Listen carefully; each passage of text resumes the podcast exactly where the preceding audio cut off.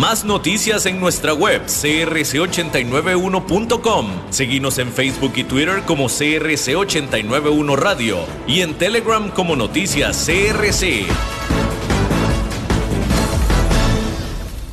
CRC 89.1 Radio y Cadena Radial Costarricense no se hacen responsables por las opiniones emitidas en este programa. Transcomer, puesto de bolsa de comercio, presenta a las 5 con Alberto Padilla.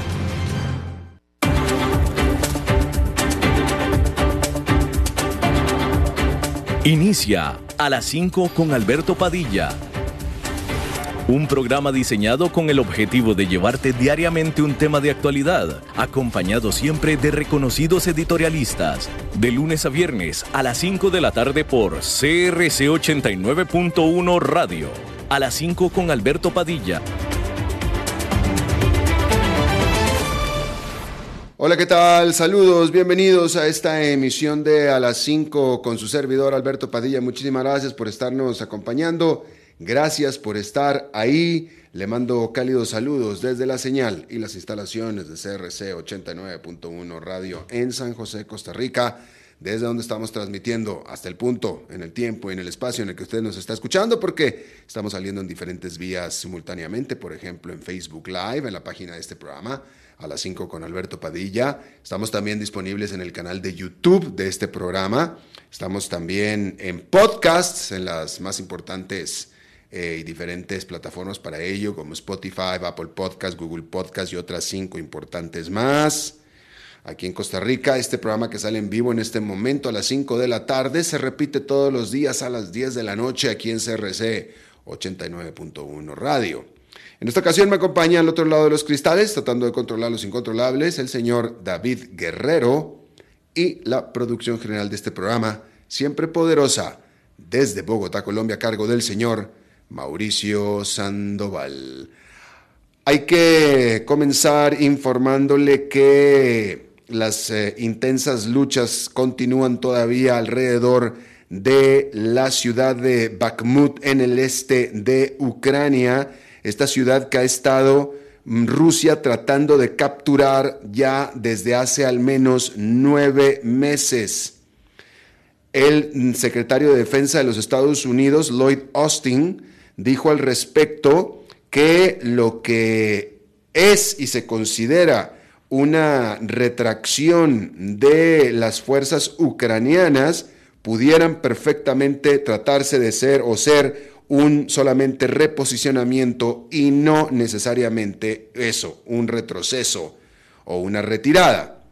Más temprano, Yevgeny Prionkshin, que es el líder del grupo de mercenarios Wagner, eh, contratados por Rusia, advirtió que hay una peligrosa falta de municiones en el frente y eso pudiera llevar nada menos que al colapso del propio frente ruso. Y eso lo dijo de nuevo el líder del Wagner Group.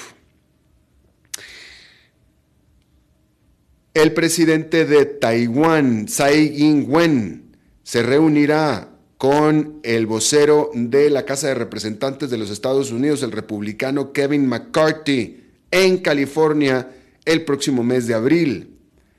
McCarthy antes había prometido que él visitaría Taiwán, quien está temiendo Taiwán ser invadida por China.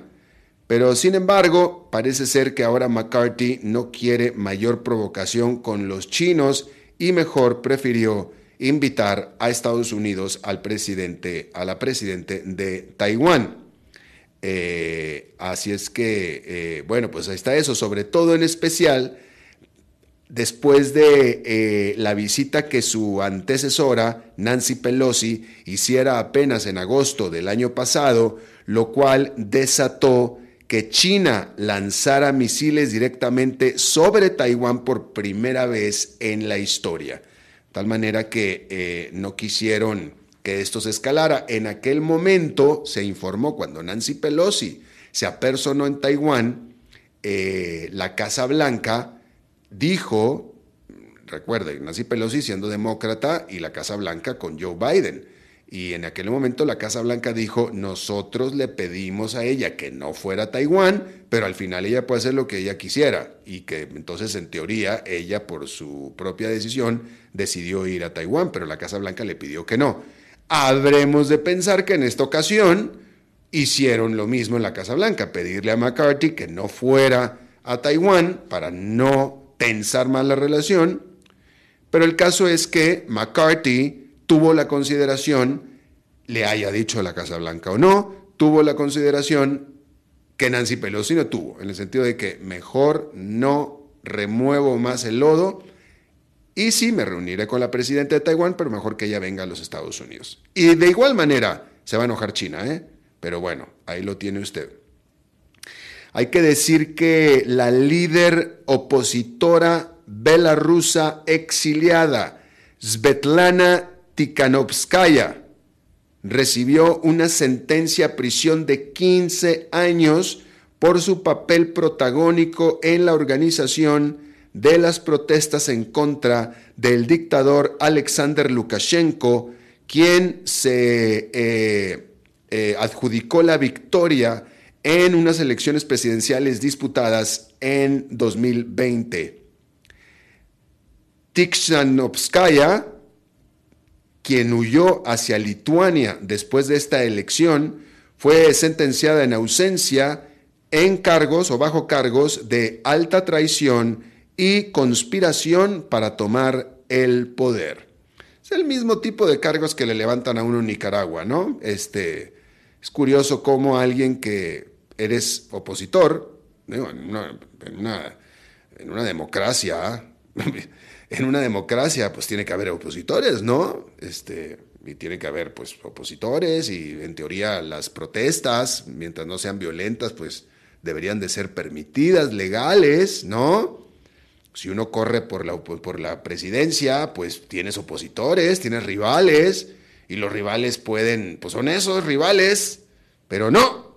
En Bielorrusia, al igual que en Nicaragua, ahí no hay rivales, ahí no hay opositores, ahí hay traidores a la patria y conspiradores para tomar el poder. Fíjese qué curioso.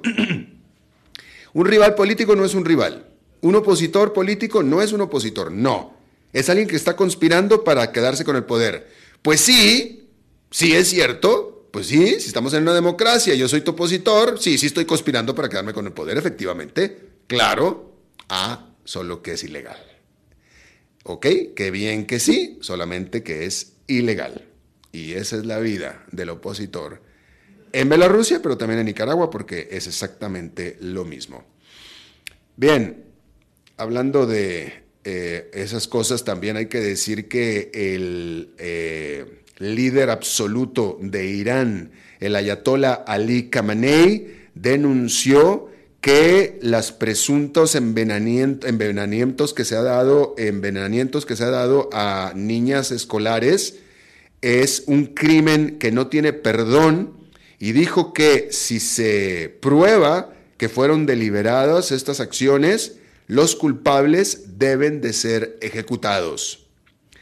Y es que desde noviembre, cientos de niñas de al menos 25 de las 31 provincias de Irán han tenido que ser atendidas médicamente en hospitales por envenenamiento presuntamente.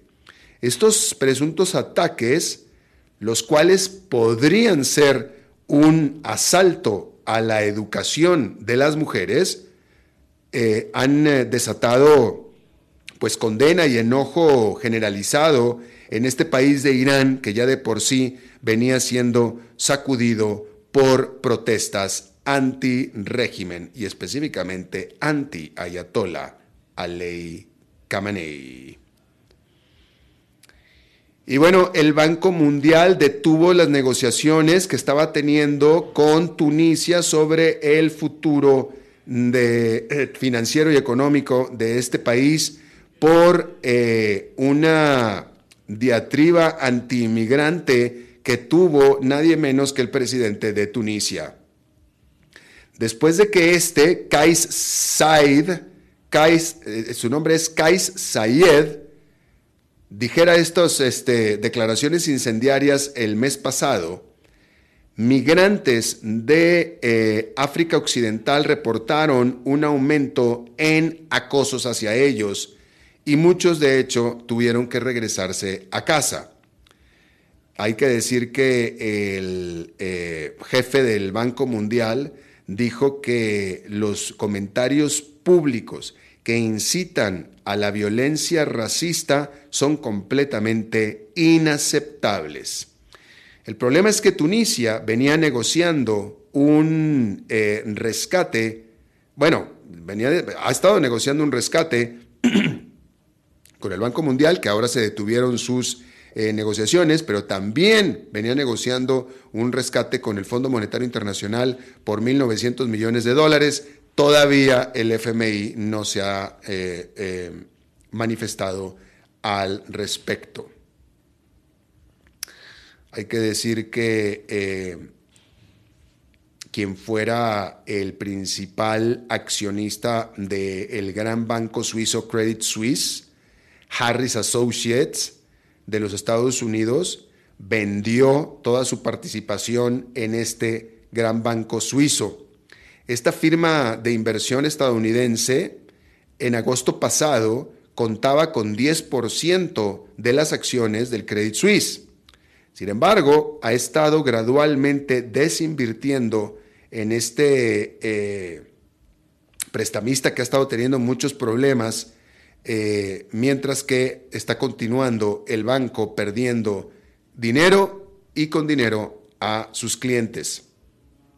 En febrero, el Credit Suisse había reportado la más grande pérdida anual desde la crisis financiera en el 2008.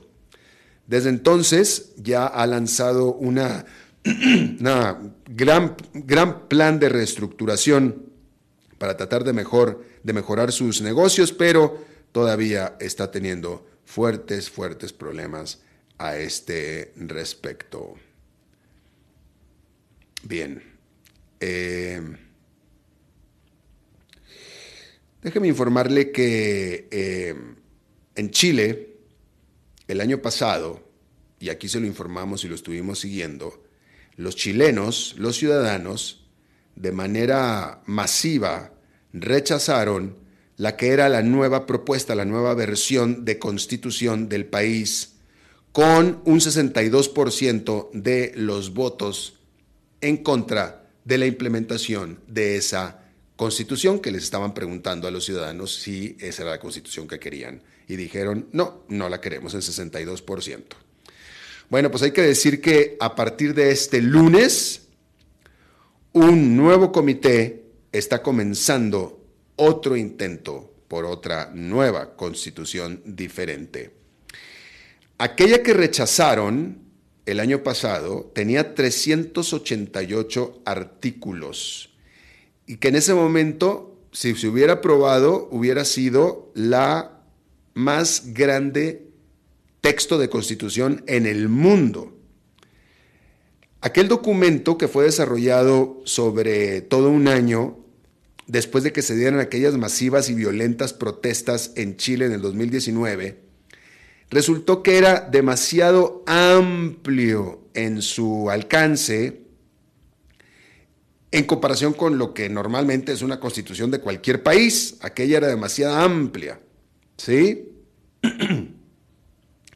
y fue diseñada por lo que se le conocía como una convención constitucional, que en ese momento estaba totalmente eh, eh, pesada, pesada, llena de eh, izquierdistas, que esa es la verdad, estaba demasiado izquierdosa. Tan izquierdosa que los chilenos querían una constitución izquierdosa, porque pues, lo último que venía siendo Chile era izquierdoso, era más bien derechoso. Entonces querían una más izquierdosa. Y bueno, se las diseñaron y dijeron, no, nada más que no tanto, no tanto. Así es que te me moderas un poco más. En aquel momento, aquella constitución venía siendo apoyada por el presidente izquierdoso de Chile, Gabriel Boric. ¿sí? Eh, en aquella constitución que se rechazó, eh, por ejemplo, venía sacrosanta en la constitución el derecho de huelga de los sindicatos, por ejemplo. Y también debilitaba las leyes de derecho de propiedad, por ejemplo, entre otras cosas más. Los economistas estaban estimando que esa constitución hubiera incrementado el gasto gubernamental hasta por un 14% del Producto Nacional Bruto. 14%. Y usted sabe, o sea, el gobierno solamente, o sea, ¿de dónde saca dinero el gobierno para incrementar su gasto? Si el gobierno está gastando, ¿de dónde saca el dinero? Pues nada más de dos partes, o de impuestos o de préstamos, de créditos. Son las únicas dos. Y, o sea, pues, son las únicas dos. Y las dos tienen un problema muy importante, ¿verdad? Entonces, pues era, era, sí, porque suena muy bonito que el gobierno, eh, los programas sociales, los programas sociales suenan bonitos y son bonitos y son muy buenos y todo, sí, el problema es que hay que financiarlos, hay que dar la plata. ¿Y la plata dónde sale? Pues de impuestos, ya sea de los que hay o más, o de créditos, con lo cual aumenta la deuda, ¿no? Y bueno, pues aquel, imagínense, el, gobierno hubiera aumentado su, eh, su, su gasto en un 14% del Producto Nacional Bruto en impuestos o estamos o en los dos. Entonces, pues está difícil, ¿sí? Ahora, hay que decir que en esta ocasión la mitad de los 24 expertos a los cuales se les asignó la tarea de crear la nueva versión fueron designados por legisladores en parte para tratar de eh, controlar los excesos de la pasada propuesta de constitución. Este nuevo grupo tiene hasta mayo, cuando un Consejo Constitucional será electo para crear el documento final y de nuevo los chilenos volverán a votar por esa propuesta en diciembre de este año. Así es que ahí está, otra vez se repite la historia en Chile. Y bueno, esperemos que ahora den una propuesta pues mucho más eh, apetecible para los chilenos. ¿Sí? Bien, hay que decir que eh,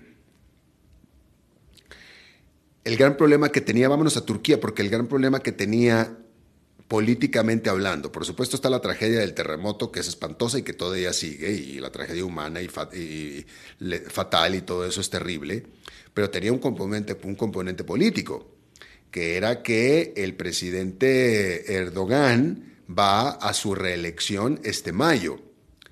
Y la pobre y tardada respuesta del gobierno a el terremoto pues lo puso en la mira de los votantes y su popularidad empezó a caer demasiado grande, demasiado mucho, ¿sí?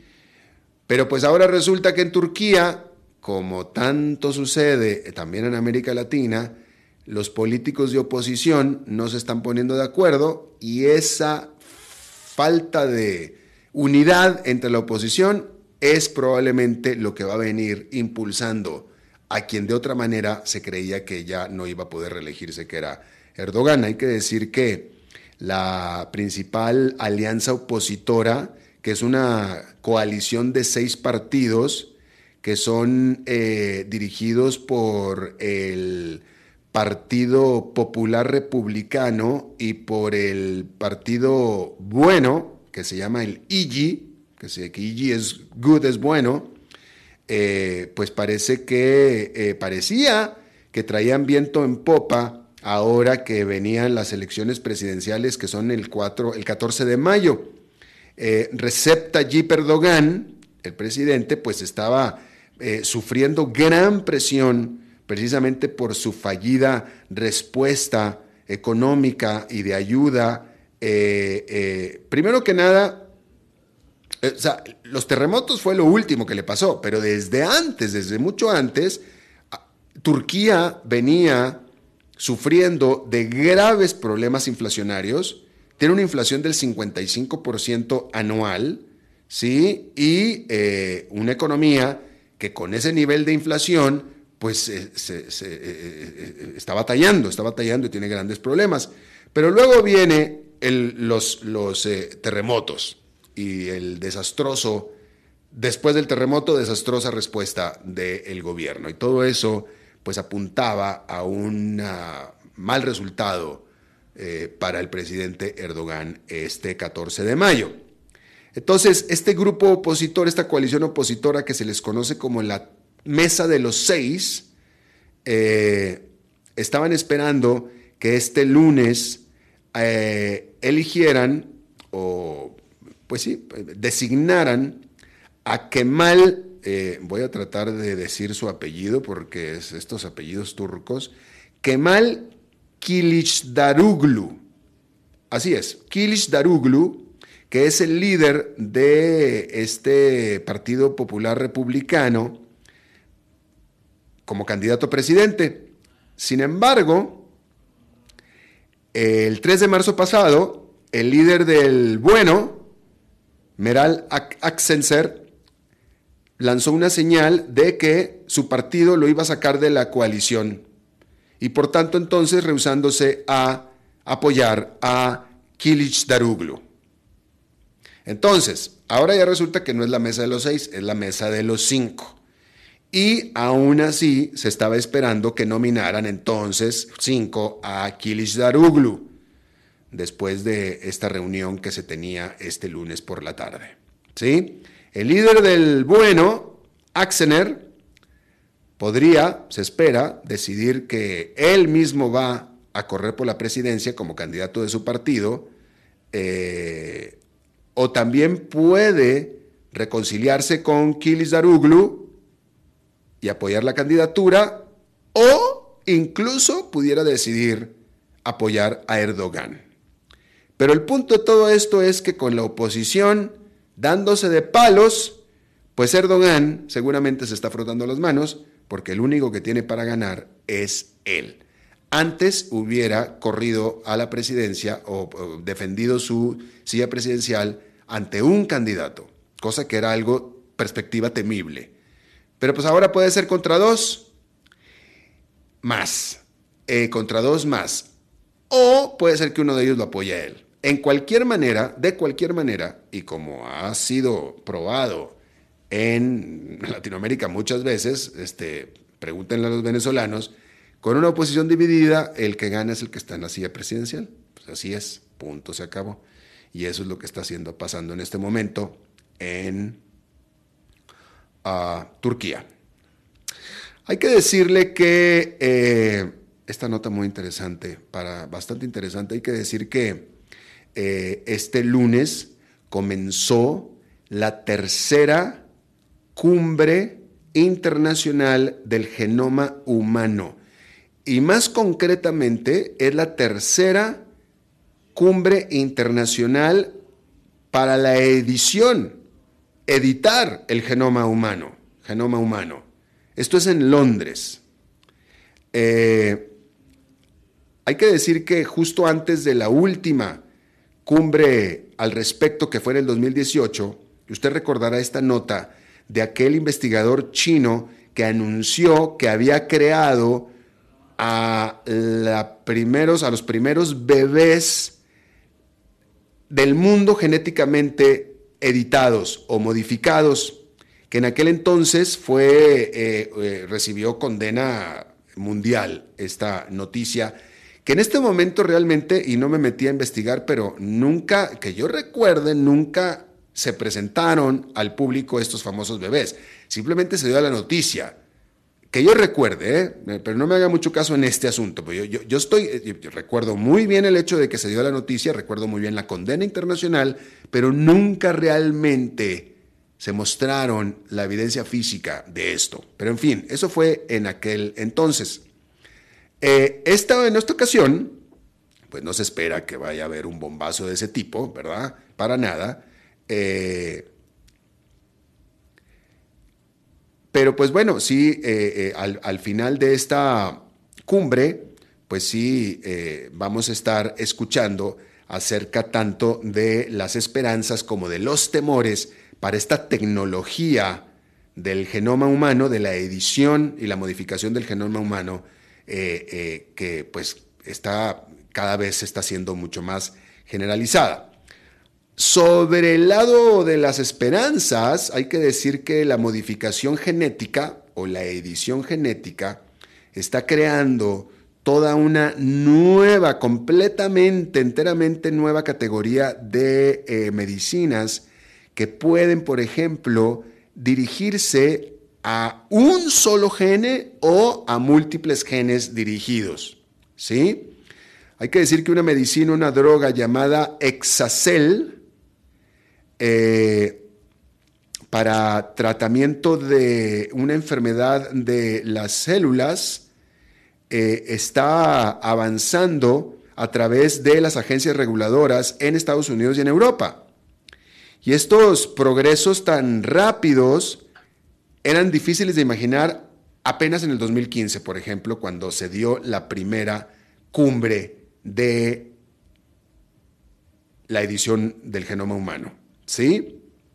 Ahora, hay que decir que los temores, ya hablamos de las esperanzas, los temores son también muy significativos, porque el hacer cambios a la genética, eh, o sea, porque no nada más es que se modifique la genética de un humano, sino que esta modificación se hereda, uno la pasa, uno, hereda los genes, ¿sí? Y uno hereda los genes que trae. Y si a uno trae genes que le modificaron, pues eso va para adelante, va, va para adelante.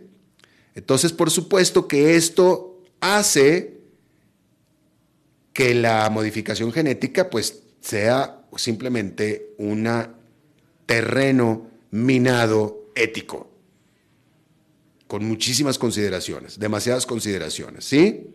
Porque, por ejemplo, este, la perspectiva de un patógeno genéticamente modificado, pues representa un gran reto a la seguridad, por ejemplo, ¿sí? Ah, por ejemplo, pues digo, los científicos eh, lo hacen todo el tiempo, lo hacen todo el tiempo. O sea, finalmente, uno de los grandes temores es que los horrores que vemos en las películas de ciencia ficción se puedan realizar. Sí, porque, o sea, ¿no? Pues todo lo que usted ve, eh, Walking Dead y los zombies y todo eso, todo eso son imaginación. Pero como no sabemos y no pueden saber exactamente cuáles son todas, completamente todas las implicaciones y resultados de modificar un gen o los efectos secundarios, o sea, ¿sí? O sea, podemos modificar estos genes para, sabemos que podemos modificar estos genes para curar esta enfermedad, el cáncer, por ejemplo, o un tipo de cáncer. Eso lo sabemos. Ok, muy bien, eso es muy bueno. ¿Y qué efectos secundarios puede tener esto? Eso no lo sabemos. Eso lo tenemos que hacer sobre la prueba. y ahí es donde empiezan los problemas éticos, justamente. Y si esto no sale mal, no, o sea, ok, le curamos el cáncer y luego creamos, ¿qué? Un Frankenstein, un monstruo. Lo hacemos zombie al hombre.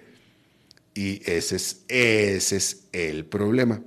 Eh, de ahí es que le digo que ya no se volvió a saber más de los famosos bebés chinos aquellos que le estamos platicando. Pero pues en fin, en esta semana, al final de esta semana, vamos a tener algo de los resultados de esta cumbre de la edición del genoma humano en Londres. Vamos a hacer una pausa y regresamos con nuestra entrevista de hoy. A las 5 con Alberto Padilla, por CRC 89.1 Radio. Ok, gracias a todos por haber venido a la fiesta de despedida de don Alberto, quien cumple 30 años de trabajar para nuestra empresa. Y bueno, le llegó el día del retiro. Don Alberto, ¿por qué no viene acá y nos da unas palabras? Muchas gracias a todos. Solo puedo decirles que si alguien sabe de algún trabajito, que por favor me avisen. Es en serio. No me preparé para este momento y tengo que ver cómo consigo otro trabajo. No cometan el mismo error que yo. Transcomer, puesto de bolsa de comercio. Construyamos juntos su futuro. Somos expertos en eso.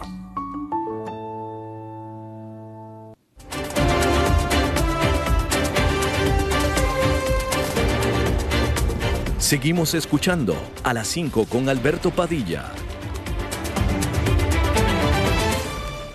Muchas gracias por continuar con nosotros. En Colombia se desató un escándalo que eh, yo creo que la mejor manera en que lo puedo aterrizar por lo pronto, vamos a entrar en los detalles en este momento con la entrevista, pero la manera en que lo puedo aterrizar es un escándalo muy parecido a lo que está pasando justamente en México con el presidente Andrés Manuel López Obrador y ahora el presidente Gustavo Petro está pasando exactamente por lo mismo en casos que son súper similares en el sentido de la afiliación política eh, e ideológica de ambos presidentes. Ambos presidentes siempre sobre la plataforma de la anticorrupción, sobre la plataforma de la alianza hacia el pueblo, sobre la plataforma de en contra de las oligarquías y de las eh, clases sociales ricas, etcétera, etcétera, ¿no? y de la eh, señalamiento de la corrupción de los gobiernos anteriores, que todos son corruptos menos ellos, etcétera, etcétera. Y en ese contexto, a López Obrador en México le descubren que aparentemente él, en lo personal, es alguien muy recto y correcto e incorruptible, pero sus hijos, pues no, porque se le descubrieron que los hijos viven como ricos mínimo, los ricos que él tanto critica. Bueno, este fin de semana se descubrió que a Gustavo Petro le está pasando exactamente lo mismo. El hijo mayor de Gustavo Petro, quien es un diputado local, y no hay necesidad de que yo le diga cuánto gana un diputado local. Usted sabe cuánto gana un diputado local. En principio, todo político en América Latina debería de ser pobre. Los salarios de los políticos son bastante marginales. Pues se le descubrió no solamente que vive como rico, sino encima que transa como rico y que maneja grandes cantidades de dinero en esta investigación revelada por la revista Semana. Y justamente desde Bogotá se une a nosotros y le agradezco muchísimo al periodista Jairo Lozano de la revista Semana. Gracias Jairo, me da gusto saludarte. Alberto, el gusto es mío. Un abrazo para usted, para toda la audiencia. Un saludo especial desde Bogotá. Gracias, muy amable. Eh, eh, nada más para expeditar un poquito esto, todo esto, tú dime si sí o si no, todo esto sale de las declaraciones que hace la que fuera esposa del hijo de eh, Gustavo Petro, pero lo que me llamó la atención es que ella revela todos estos asuntos, pero ella siempre me pareció que fue bien enfática diciendo el presidente Gustavo Petro nunca supo nada de esto, no tiene nada que ver con esto. El, aquí el corrupto es su hijo, no el presidente Gustavo Petro, ¿cierto? Sí, eh, es así. En una entrevista exclusiva que entró, entregó Dai Vázquez, ella era la entonces compañera sentimental, la esposa del hijo del presidente Petro, mm, Nicolás Petro. En una entrevista con Semana, ella insiste en varias veces en todo, en medio de todo lo que va eh, explicando, entregando, es que ese dinero sí se entrega, al parecer, en medio de la campaña electoral, que supuestamente ese dinero iba para la campaña, pero que pues al parecer eso habría quedado en los bolsillos, en las arcas de Nicolás Petro, según su versión. Y como usted lo dice, Alberto, ella insiste, insiste y lo aclara en repetidas ocasiones que el presidente Gustavo Petro no tenía ningún tipo de conocimiento de lo que estaba sucediendo y que mucho menos este dinero fue a parar a la campaña de Gustavo Petro en ese entonces cuando estaba aspirando a la presidencia de la República. Hoy en día pues es el presidente de los colombianos. También dejó claro ella que en febrero tuvo una conversación allí con el presidente Gustavo Petro, donde le entrega los detalles absolutamente de todo lo que ella sabía. Ah, eh, eh, a ver, entonces eh, acá estaríamos hablando de un caso en el que, porque también está el hermano del presidente Petro, pero estamos hablando de parientes directos del presidente Gustavo Petro que están aprovechando precisamente ese parentesco para hacer pingües negocios sin el conocimiento o con la vista gorda, también puede ser del presidente Gustavo Petro. El jueves se conoció, Alberto, un pronunciamiento poco usual de un mandatario. Lo hizo Gustavo Petro, donde le pide al fiscal general de Colombia, a Francisco Barbosa, que investigue a dos personas. Y estamos hablando de dos personas de su círculo familiar más cercano. su hermano Juan Fernando Petro y su hijo eh, Nicolás Petro. Eh, y esto tiene que ver lo de Juan Fernando Petro, dice en ese escueto comunicado, con rumores, con rumores que habrían llegado y por lo tanto pide a la fiscalía que se investiguen estos hechos. Una cosa es el tema de Nicolás Petro y otro lo que tiene que ver con su hermano Juan Fernando. Juan Fernando se ha visto eh, metido en una polémica, en un debate en lo que tiene que ver con el tema de la paz la paz total que está buscando el presidente Gustavo Petro. Han salido señalamientos, recordemos que él incluso antes de llegar a la presidencia eh, estuvo en unas reuniones en una cárcel aquí en Bogotá con varias personas y él lo ha explicado una y otra vez que esto, este tema tiene que ver con la paz. Sin embargo, después se conoció una denuncia de semana donde se habla que abogados habrían, se habrían aprovechado de esta paz total y, y estarían cobrando hasta un millón de dólares para que estas personas narcotraficantes entraran en este proceso de paz, Alberto. ¿Y, cuáles son las pruebas que se tiene al respecto? Pues las evidencias en lo de Juan Fernando Cristo, pues hasta ahora no aparece ninguna evidencia en concreto. Lo que sí, y él lo ha negado todo, él ha negado absolutamente todo y él ha dicho que ha trabajado esto en medio de la paz. Lo que sí ha aparecido y lo ha reconocido es el propio comisionado de paz, Danilo Rueda, es que este hecho sí se está dando y que está siendo investigado ahora mismo por la fiscalía. ¿Y cuál es este hecho, Alberto? El hecho de los narcotraficantes que sí estarían entregando mucho dinero para ser incluidos en la paz. Dice Juan Fernando en una entrevista que nos dio hace algunos días que eh, él sabe por terceras personas, tuvo conocimiento de que se estaría utilizando su nombre. Eso es diferente, que se estaría utilizando su nombre para aprovecharse, mm. para hacer negocios ilícitos en cuanto al marco de la paz. ¿Qué dice el hermano? ¿Cuáles son las primeras palabras que dice no el hermano? El hijo, eh, Nicolás Petro. ¿Qué dice Nicolás Petro? Eh, que en teoría debería estar viviendo el salario de ser diputado, del estilo de vida y de, eh, porque ahí sí, ustedes mostraron pruebas, están los chats, están todas las conversaciones, son acusaciones directas de quien vivió con él, que fue su esposa, etcétera. ¿Cuáles son las primeras declaraciones que ha dicho al respecto? Que el dinero no viene de la mafia, es lo que ha dicho Nicolás Petro durante en, un comunicado esta mañana. No vendrá de la mafia, entonces ¿de dónde? Ni de actos de corrupción, él aclara que ni de actos de corrupción, ni de dinero ilícito, y él dice que pues lo va a explicar y que está dispuesto a acudir pues precisamente a la justicia a entregar todos los eh, detalles eh, sobre este eh, tema. Entonces, Jairo, a ver, es que esto es tan latinoamericano que es que es una desfachatez. Entonces, el tipo, Nicolás, Nico Junior, dice, dice Junior, sí, yo soy diputado, sí, yo en teoría debo de ser pobre, Sí, vivo como rico, sí, he comprado casas, he transado casas, he vendido, tengo propiedades, vivo como rico, etcétera, pero el dinero no es mal habido. ¿Eso es lo que él dice? A ver, lo voy a leer el comunicado para no sacarlo de contexto. A ver, Alberto, lo que dice es, abro comillas, aclaro que los dineros en cuestión no tienen procedencia ni de la mafia, ni de la corrupción, ni de ninguna actividad ilícita. Eso lo corroboré, corroboraré ante la justicia como corresponde. Es más, él también ha pedido respeto por eh, su situación y ha dicho que, lo voy a leer textual también, vulnerar mi espacio de residencia sin autorización o previa conversación raya en el acoso.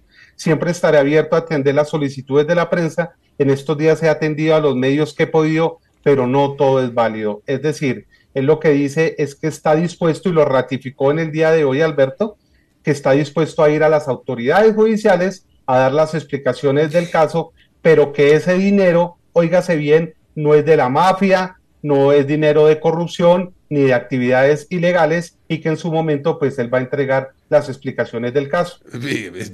Me encantaría escucharlas, pero ahora quien lo tira de cabeza es alguien que en teoría debe saber de dónde viene todo ese dinero y que lo dice, que es la ex esposa.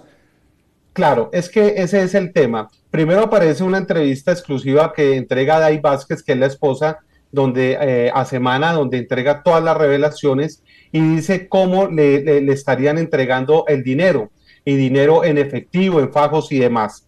Después, este fin de semana, pues aparecen los chats, las conversaciones directamente de ella con su entonces esposo Nicolás Petro, donde hablan de diferentes temas, de muchos temas. Y allí aparecen los chats, las conversaciones donde hablan del dinero, del movimiento, incluso de una suma muy alta que tienen que mover de Bogotá hacia otra ciudad que es Barranquilla, donde ellos estaban, de la necesidad incluso de comprar una, una cámara para poder estar filmando y monitoreando eh, su casa porque tienen sospecha de que les están robando el fajo de dinero. Unas conversaciones donde eh, incluso días antes de, la elección le dicen que tienen que sacar esa maleta con plata rápidamente allí del lugar y ella dice, eh, pues, sácala tú, sácala tú porque eso pesa mucho y, yo no la puedo llevar. Entonces sí mantienen unas conversaciones que son las que aparecen ahí en las conversaciones de ellos, donde hablan de todo este movimiento de dinero. Y según esta muchacha, ¿de dónde sacó el dinero? No, ella sí no, ella sí no ha dicho. Ah, sí, eh, eh, ella la explicación que da es que este dinero eh, proviene de más de 600 millones de pesos que le habría entregado eh, Samuel Santander López Sierra es conocido como el hombre Malboro, un hombre capturado en el 2002 aquí en Colombia, extraditado en el 2003 y quien terminó pagando una pena de 18 años por narcotráfico en Estados Unidos y que regresó, fíjese esto Alberto, una cosa diferente a que hacen muchos de los narcotraficantes de Colombia que son extraditados hacia Estados Unidos, la mayoría de ellos busca quedarse allá, buscar negociaciones y no volver al país pues Santander López Sierra hizo lo contrario, vino a Colombia y le entregó este dato. Este señor está aspirando para las próximas elecciones, que son en octubre, a una alcaldía. Otra de La Plata que dice que le entregaron, eh, dice Dai Vázquez, eh, que le entregaron eh, eso, aparece en un audio. Ese, audio también va a ser prueba que va a tener en cuenta la fiscalía, porque eso tiene un audio, una conversación con Nicolás y donde ella le dice, Tú dices que esa plata, se refieren a la plata y le dice que ese dinero pues es proveniente de Santander López Es que es increíble, eh, Jairo, y, bueno, no, lo, comento para, para, el público, no necesariamente tienes que estar de acuerdo conmigo, pero el problema aquí en nuestros países de América Latina es que eh, en, en, nuestras regiones tan acostumbradas a los delitos tan burdos como de narcotráfico y secuestro y asesinatos y etcétera, que estos políticos, como si, si acaso que este es el caso, parece ser que es el caso, ¿verdad?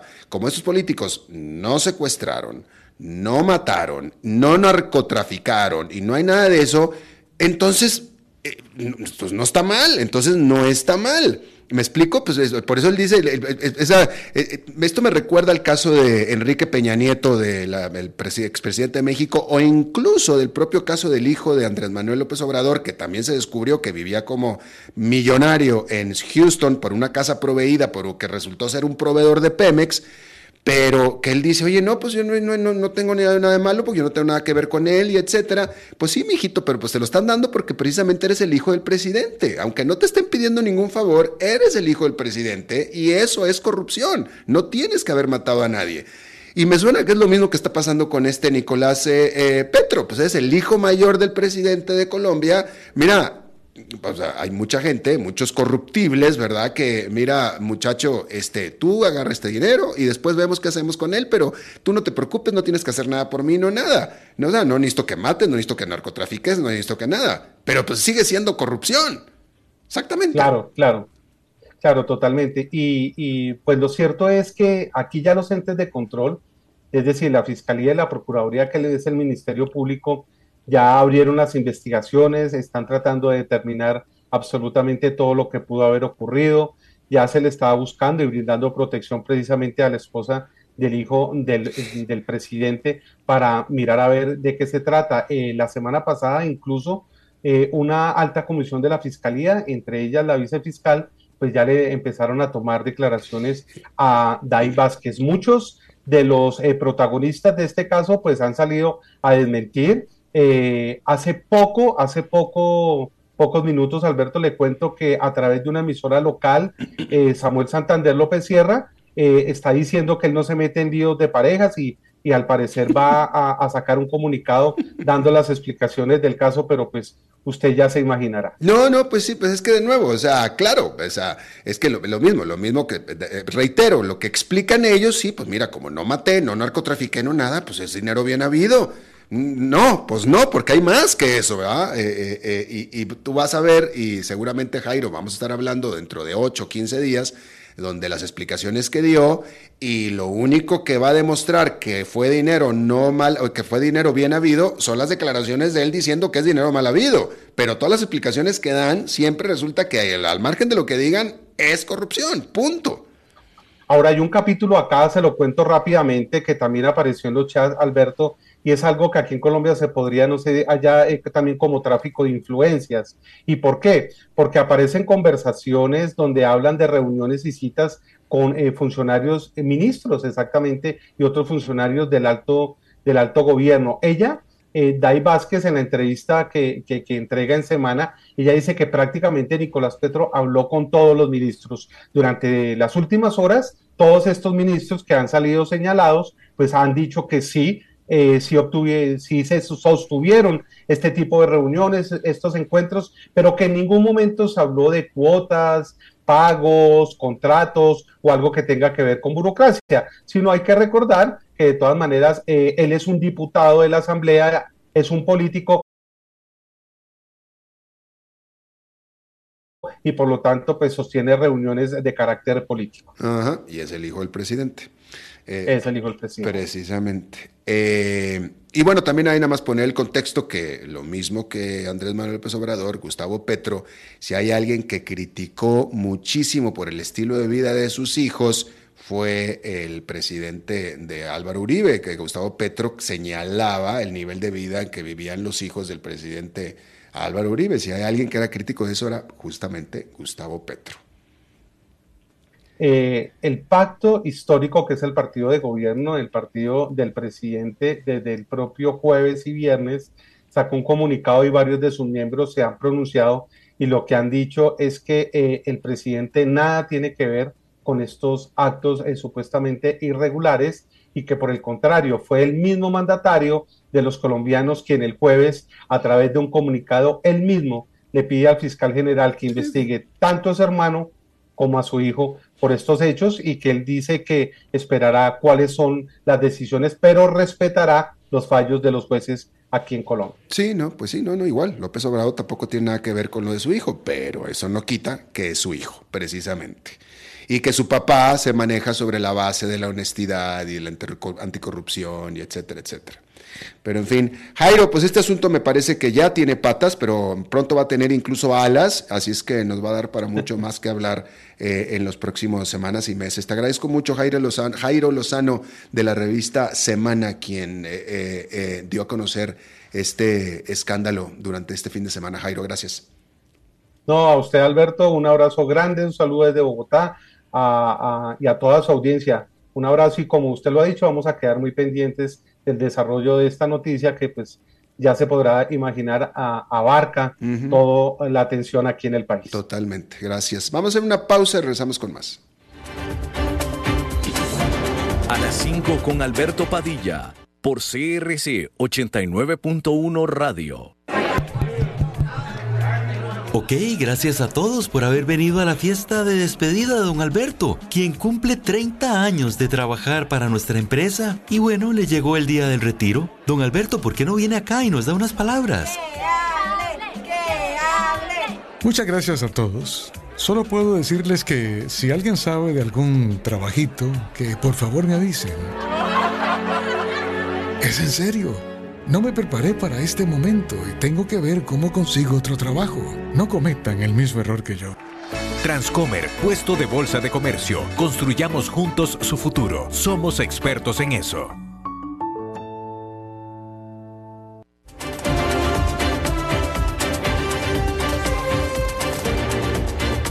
Seguimos escuchando a las 5 con Alberto Padilla. Bueno, y como es costumbre los lunes, terminamos hablando de bienes raíces con nuestro colaborador experto en esta materia, Eugenio Díaz. Eugenio. Alberto, ¿qué tal? Muy buenas tardes, ¿cómo les va? Un saludo a ti y a todo tu auditorio. Y en esta sección del día de hoy, lunes, Alberto, quiero hablarles a ustedes y, que sepa el auditorio cómo está actualmente interactuando el mercado de los famosos denominados nómadas digitales mm. en aquí en el país en Costa Rica, sobre todo en las playas que se ha venido incrementando cada vez más este tipo de visitantes. Y bueno, para el que no no sabe bien el término de, nómada digital, nómada digital es la persona, así se le denomina últimamente, a la persona que trabaja con algún sistema remoto, dígase computadora, internet, alguna aplicación de tecnología, y que para él es lo mismo, lo voy a explicar de esta forma sencilla, para él o ella es lo mismo trabajar sentado en su escritorio frente a una computadora que estar en algún otro lado con su laptop o computadora mientras haya una señal de Internet. Normalmente este tipo de trabajos que hacen los nómadas digitales puede ser servicios de ventas, de call center, alguna otra actividad tecnológica de compañías, sobre todo transnacionales, que sus ejecutivos les da lo mismo estar frente al escritorio o posiblemente sentados a la par de una piscina en una playa como tan bonitas como las que hay aquí en Costa Rica y por decir una como Tamarindo, donde desde ahí puede hacer su trabajo tranquilamente. Entonces, estas personas viajan a diferentes países y les ha llamado mucho la atención los países de América Latina, porque en su mayoría son estadounidenses, canadienses o europeos los que se pueden dar el lujo de que puedan trabajar vía remoto, llamados nómadas digitales. Bueno, pues siendo así y diciendo esto, estimado Alberto, les platico que aquí a Costa Rica ha llegado muchas personas de este tipo, que son ejecutivos y que llegan al país no nada más a trabajar, sino que llegan a dejar alguna derrama económica, porque los diferentes giros comerciales o económicos que hay en las regiones, llega esta persona, llega a vivir, porque no, no es un turista que viene de vacaciones, llega a establecerse por meses, tal vez por años, y esta persona tiene que pagar eh, pues comida, farmacia, alquilar un carro, moverse en bus o pagar un taxi, es decir, todos los servicios que, que, tiene que consumir para su vivir día a día. Pero entre todo eso, llega la persona, y ahora van a decir que por qué hablo de esto, porque llega la persona y en, en primera instancia normalmente alquila un apartamento o una casa para vivir un par de semanas. Pero luego, si está cómodo y se estableció ya bien y se decide quedar a trabajar temporalmente o vivir temporalmente en el país, y dígase temporalmente no semanas, sino meses, tal vez años, donde va a estar acá, entonces esa persona empieza a dejar dentro de esa derrama económica también una buena eh, dinámica en, con respecto a los bienes inmuebles, al, al sector de los bienes raíces, porque de entrada ya alquiló por corto plazo. Cuando él decide quedarse, entonces alquila normalmente una casa o apartamento, pero a un largo plazo, ya por un año, dos años, tres años. Y después, cuando él ya se estableció acá, decide entonces comprar y compra su propio apartamento, su propia casa o lugar donde se va a quedar a vivir. Y les quiero decir que esto es una realidad. En Costa Rica lo estamos viviendo cada día cada vez llegan más de estos extranjeros a vivir al país y sobre todo yo le doy eh, muy, muy, mucho de esto ha sido también iniciativa e incentivos del gobierno, porque en julio del año pasado se aprobó la ley de nómadas digitales. Esta ley que les da ciertas facilidades a las personas que vienen con esta intención y que se autodenomina nómada digital para que eh, puedan tener eh, exenciones en cierto tipo de impuestos, en cierta eh, importación de equipo de trabajo como computadoras, cámaras fotográficas, etcétera. Pero lo más importante, que les dieron una muy buena incentivo en cuanto al trámite de su cédula de residencia y la estadía que pueden estar en el país, que pueda ser más de 90 días. Todo esto es una ley que se aprobó por la Asamblea Legislativa en julio del año pasado. Y esto ha hecho que realmente la gente que ya de por sí prefería Costa Rica, con estos incentivos han llegado cada vez más. Así es que felicitaciones por eso y eh, todas las personas que nos escuchan en las zonas turísticas sobre todo, porque aquí en el GAM también llegan, pero llegan más a las zonas turísticas. Es, es, es, es personas que han comprobado que esto ha traído una mejor eh, derrama económica y en la actividad inmobiliaria no se Ese es el comentario de hoy, estimado Alberto. Eh, y, rápidamente, Eugenio, desde tu punto de vista, eh, a lo mejor ya hasta lo dijiste, pero no, estaba yo dormido o algo, pero desde tu punto de vista como experto en bienes raíces, ¿has notado actividad desde tu trinchera con respecto a la llegada, a la cantidad de llegada de estos nómadas en el sentido de eh, la mayor demanda de departamentos y de etcétera? Bueno, por supuesto, sí, sí, es, una realidad. Esto se disparó a raíz de la famosa pandemia que vivimos y de sus encierros llegó mucha gente. Pero no obstante que pensamos que cuando terminara esa, esa, pandemia, esos encierros, y que la gente volvía a, hacer el, a regresar a las oficinas, no, siguió ya como costumbre en muchos de ellos el home office y más estos nómadas digitales. Yo les quiero decir que el día de hoy, a, estos, a este año 2023, y no se diga el 2022, cada vez llegan más y más y más de estas personas. Es muy dinámico y sobre todo que están prefiriendo a Costa Rica como uno de los principales destinos de América Latina. Bueno, pues Eugenio Díaz, eh, cuéntanos rápidamente tu programa. Con mucho gusto, Alberto. Mi programa que tengo el, el honor de conducir en esta misma emisora CRC 89.1 es los sábados de 1 a 2 de la tarde.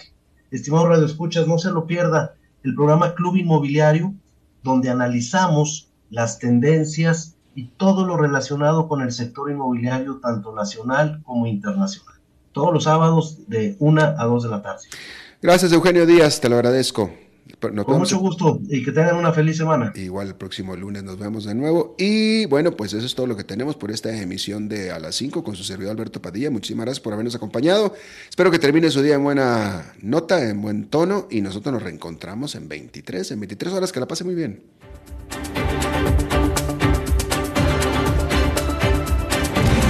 Las 5 con Alberto Padilla fue traído a ustedes por Transcomer, puesto de bolsa de comercio. Construyamos juntos su futuro. Somos expertos en eso.